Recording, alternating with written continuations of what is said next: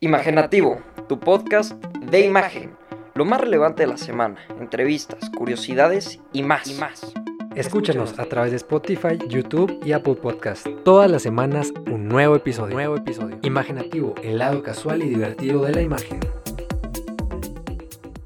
¿Qué onda? Bienvenidos a este nuevo proyecto, este nuevo podcast imaginativo, un podcast de imagen pública, donde ya conocerán a sus co-hosts, pero primero les digo cómo empezó esta nueva idea, este nuevo proyecto. La neta, la neta empezó como una tarea, justamente para cuarto, quinto semestre nos pidieron hacer un podcast corto de 5 o 10 minutos, nos alargamos, pero quedó bastante chido, me gustó cómo quedó, me ayudó una de mis mejores amigas, Carla, es nuestra editora, nuestra manager, nuestra CEO, y me gustó bastante como quedó. Ya después igual lo escucharán como cápsula. Y decidí hacerlo bien formal. La neta es que, pues digo, tampoco les puedo mentir. están ahorita de moda los podcasts en la pandemia. Pero me gusta bastante el formato y también por eso decidí empezarlo. Y ya, ahora sí que empezamos a escribir guiones. De nuevo me, me siguió ayudando Carla. Y hicimos una que otra prueba, pero la verdad no me está gustando cómo estaba quedando. Me sentía como, como Jordi rosado queriendo ser cool y nomás no me salía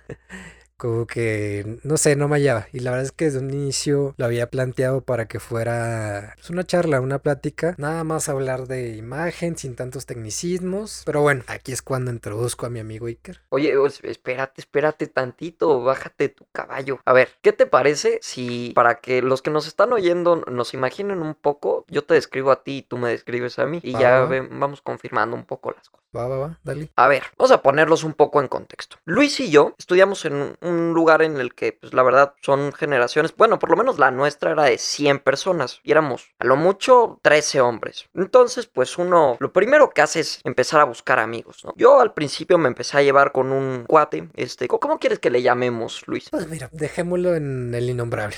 Bueno, el innombrable. Es el Voldemort de nuestro podcast. Este cuate, la verdad es que es, un, es una persona muy hábil socialmente y empezamos a platicar. Nah, sí, la verdad, oye, le, le saca plática hasta un árbol. Eso sí, eso sí, eso que ni qué. Empezamos a platicar y yo vi pasar a Luis por las escaleritas. Luis era un cuate, bueno, es un cuate, pues chaparrito, trae un fade ahí medio chacalón, ya saben, las patillas como de taquero. ya me están balconeando, chicos. Lentes, está, está fuerte em, y trae tatuaje. Entonces, pues la verdad, cuando lo vi pasar, eh, me dio como la, la noción de que era una persona, pues distante, ¿no? Ya en clases nos tocó juntos. Y cuando lo vi sacar su cuaderno, me dio mucha curiosidad porque él, o sea, todo lo hace de demasiado ordenado. Es como muy estructurado. Entonces, yo lo, lo ubiqué luego, luego con esas dos características. Una persona ordenada y, pues, tímida o distante.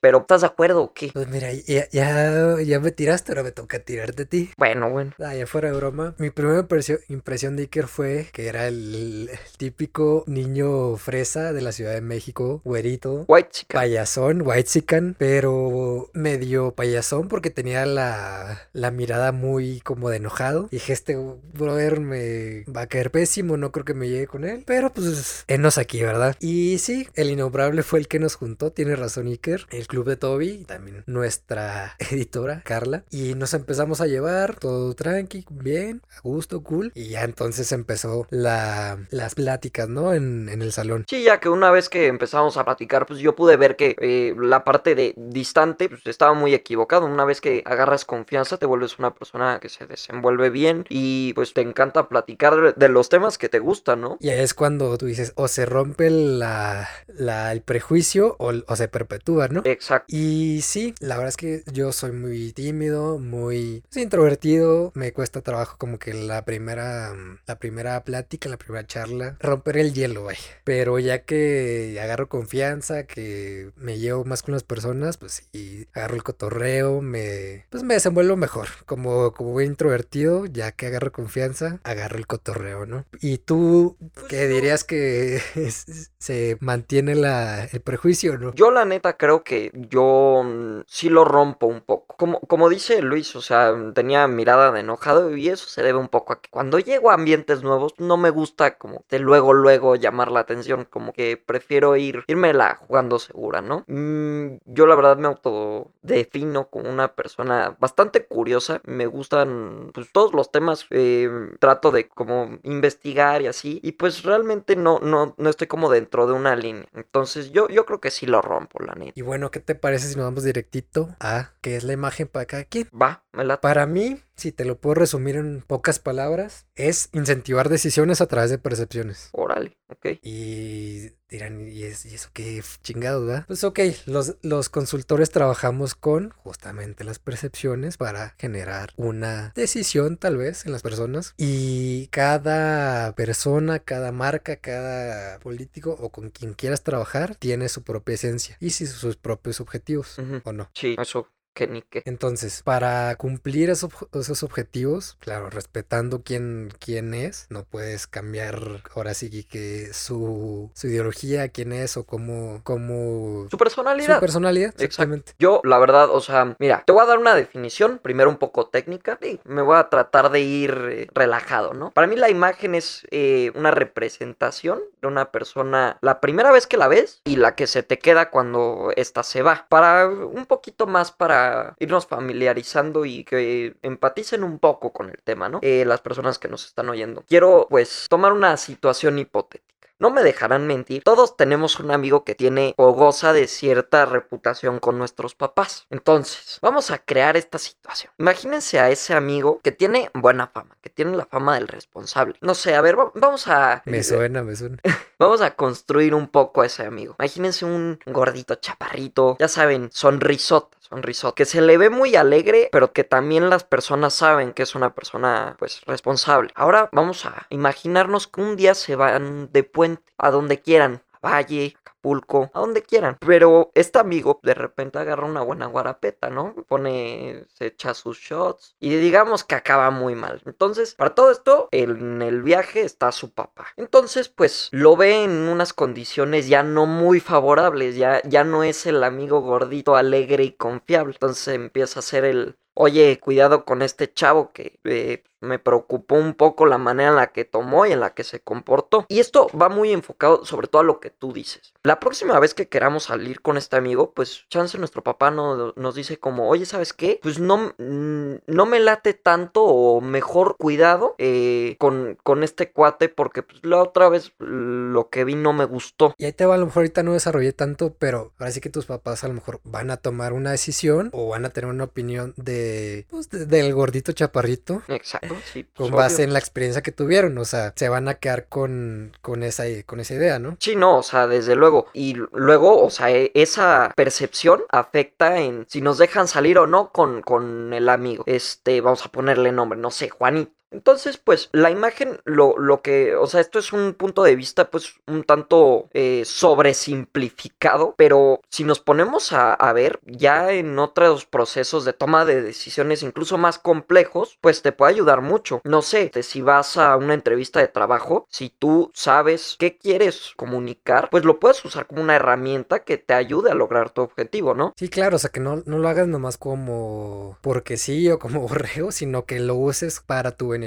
Y bueno, no me dejarás mentir, hay una infinidad de clichés de qué chingados hacemos. Si no, es que las películas no nos ayudan, nos imaginan como Ryan Gosling de Crazy Stupid Love o Hitch. O también este, güey, ¿cómo se llama? Este, Edis Ball. Ah, sí, desde luego. Preferiría ser el, el primero o el segundo, está más padrotón, pero... Pero bueno, tienes razón, no ayudan. Y fíjate que en mi caso me acuerdo hace, no sé, como seis meses, un año que fui al doctor para una revisión de los ojos. Y ya, ya sabes, la small talk, qué haces, a qué te dedicas, bla, bla, bla, y la imagen pública. Y me dice, esa nunca me la, nunca me ha tocado, ni no me la esperaba. Ah, deberías ver a este, este chavo, ¿cómo se llama? Carlos Muñoz. Ujú. Tiene muy buena imagen pública. Y mi primera reacción, bueno, no le dije tal cual, el No tiene idea de lo que hacemos. Pero la verdad es que me quedé con su, con su opinión. Le empecé a dar vueltas y a dar vueltas. Y la verdad es que hasta cierto punto tenía razón. Quieras o no, esto creo que bastante conocido, si no es que el más conocido, pues, gurú de los negocios. Sí, de las ventas. Ya sabes, esta comunicación muy, muy asertiva y tú puedes y tienes que invertir, bla, bla, bla. Ya lo conocerán. Me hizo un poquito de...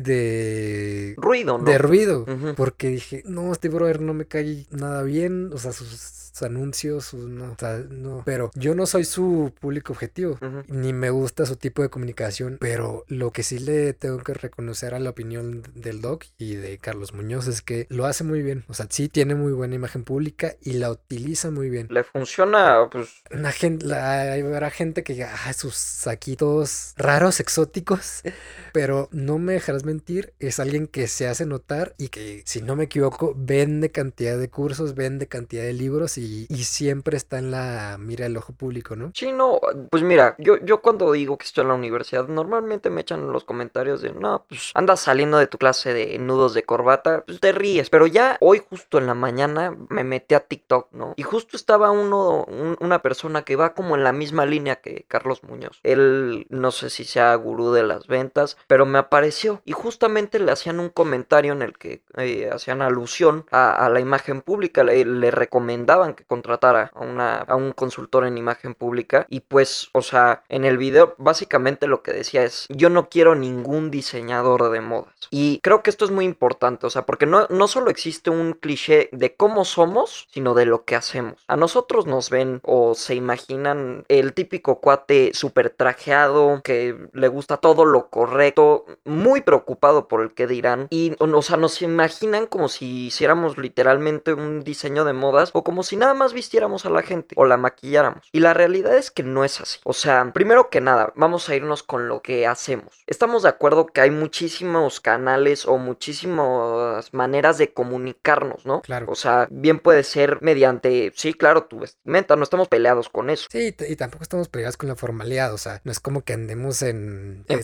jeans y en tenis todo, todos los días, o sea, sí, pues le sabemos mover a, a usar la vestimenta pues como una herramienta sobre todo, ¿no? Exacto, para diferentes contextos. También pues te puedes comunicar por los espacios. Chance un doctor pues por su consultorio pueda decir mucho de lo que hace o, de quién es como persona o la forma en la que te expresas en, un escenario o de persona a persona. Todas esas cosas el consultor en imagen pública te puede ayudar para que conociendo lo, lo que tú mencionabas que es muy importante la personalidad pues trabajen sobre ya la manera de entregar los mensajes a las personas pero que mantenga como esta línea y que no se salga o que no engañe a las personas. Eso, eso es un tema que, por ejemplo, yo con una novia que tuve, pues sus papás, y es, está perfectamente bien, o sea, no, no todo mundo tiene conocimiento de lo que hacemos, ya que es algo relativamente nuevo. Me decían como, oye, pero, y muy curiosos y muy amables siempre los señores, me decían como, oye, pero ¿qué haces? Y al principio tenían este cliché de, de la ropa, pero ya luego que les conté un poco, decían, pero eso no sería como engañar. Y aquí entra la parte de, la personalidad, de la esencia, que no la podemos dejar de lado. Y ya transportándolo a nosotros, pues si nosotros no somos en realidad de andar trajeados y siempre estar serios y formales, pues entonces tampoco tendríamos por qué estar así, ¿estamos de acuerdo? No es nuestra personalidad. No, y justamente, o sea, buscamos explotar quién eres, qué eres y sobre todo explotar tu historia. Y no, no siempre la historia va a empatar con el estereotipo de la profesión oficio que, que hagas o qué haces. Entonces, si no es así, pues bueno, habrá que diseñarla, tu comunicación, tus estrategias, tu imagen pública para sí quién eres, o sea, cómo es tu esencia. Y hacer este rompimiento, o sea, la imagen no tiene que ser estética tiene que ser funcional. Ahora, lo funcional no está peleado con lo estético. Puede ser funcional y bastante estético, ¿estamos de acuerdo? Claro. Entonces, pues como dices, una herramienta para lograr tus objetivos que si se ve bonita bien, pero que, o sea, sobre todo lleve un estudio o algo atrás que avale el por qué funciona. Oye, por qué en serio te potencia para, para lograr tus objetivos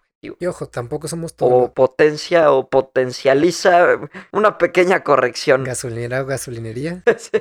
Ojo, y tampoco somos todólogos. Sí, a lo largo del podcast y después verán en qué áreas nos movemos, pero habrá quien sea especialista en tal vez imagen visual o en el diseño tú de la oficina, por ejemplo, o en qué te gusta. Y también, ¿por qué no? Imagen física. O sea, tenemos muchas amigas, no me dejarás mentir, que, que es su, o amigos también, que Sí. es su hit y es lo que se quieren dedicar, es lo que les apasiona, les gusta y no, no tiene nada de malo, al contrario, pero nos movemos en varias áreas que se pueden explotar y justo es lo que estamos hablando. Nos comunicamos y nos persiguen por varias, pues por varias formas, varios lugares, ¿no? Sí, por ejemplo, o sea, lo que dices, yo chance me gusta más ver a la imagen como un método de ingeniería social, de pues como imponer, o no imponer, eh, sino que hacer que la gente perciba de algo o de alguien algo que está planeado, o sea, que se hace con una estrategia para ya sea posicionar a la persona o a la empresa o que te compren. Y bueno, yo creo que esto es muy diferente a solo vestir a las personas. Sí, es, justamente más complicado, pero bueno,